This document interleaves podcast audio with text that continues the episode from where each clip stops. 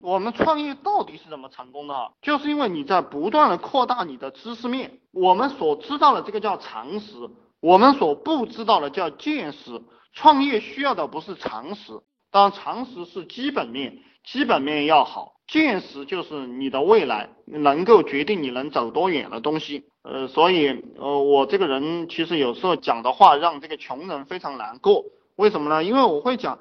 你跟什么样的人在一起，你就学什么样的东西，你就讨论什么，探索什么。所以我拒绝跟这种笨蛋、跟这种贫穷的人在一起聊天说话。跟什么样的人在一起讨论、学习和探索，就决定你未来三五年从事的这个行业，也决定了你的高度。所以你们要慎重的去交友，不断的去接触更多更这个优秀的人，用他们的思维和方法优化自己的思维和方法。大家要记住，孔夫子讲了两句话：愚而好之用，见而好自专。就这个愚蠢的人，他喜欢用他自己的想法；贱人，他永远不改变。就比较贱的人，就永远不改变。我们聪明的人，让我们当老板，我们不要用我们自己的想法去做事情，我们就去找聪明人。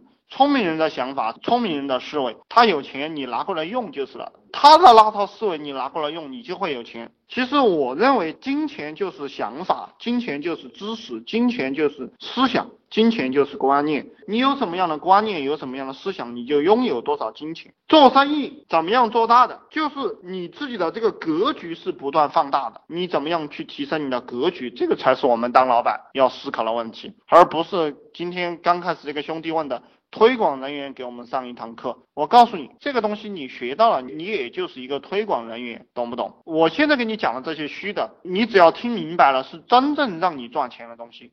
就你怎么样能提高你的格局，怎么样能提高你的见识，从这个高的战略层面去去，我一直讲从上往下打，而不是从下往上打。从下往上打就是学一些基本的知识，比如说我们去学编程，因为我以前也是程序员。你把 C 加加 C 语言学的再好，有你能碰到一个乔布斯吗？能碰到一个盖茨帮你去推销你的产品吗？很难，对不对？我们要从格局、从人生境界这个面从上往下打，那一切都会变得很简单。一个人的视野，你的格局决定了你的视野高度，你有没有见识。所以我觉得你们有空了，你们可以去看一下这种大企业的这些商业案例，他怎么样做到几百个亿的，对不对？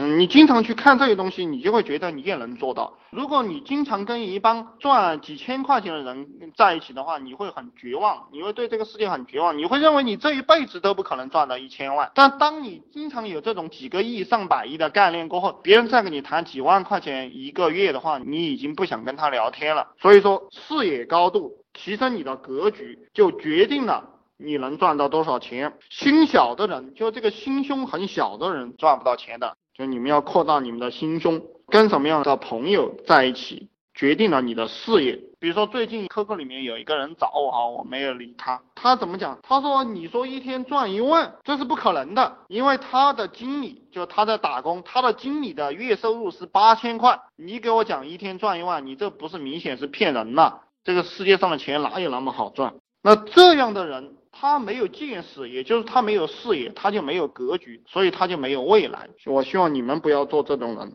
不要跟这个普通人比谁做的更好，不要跟普通人去比谁把工作做得更好。普通人他所做的工作，你比都不要跟他去比，就算把你累死，你获得的竞争优势也不大，你赚到的钱也不多。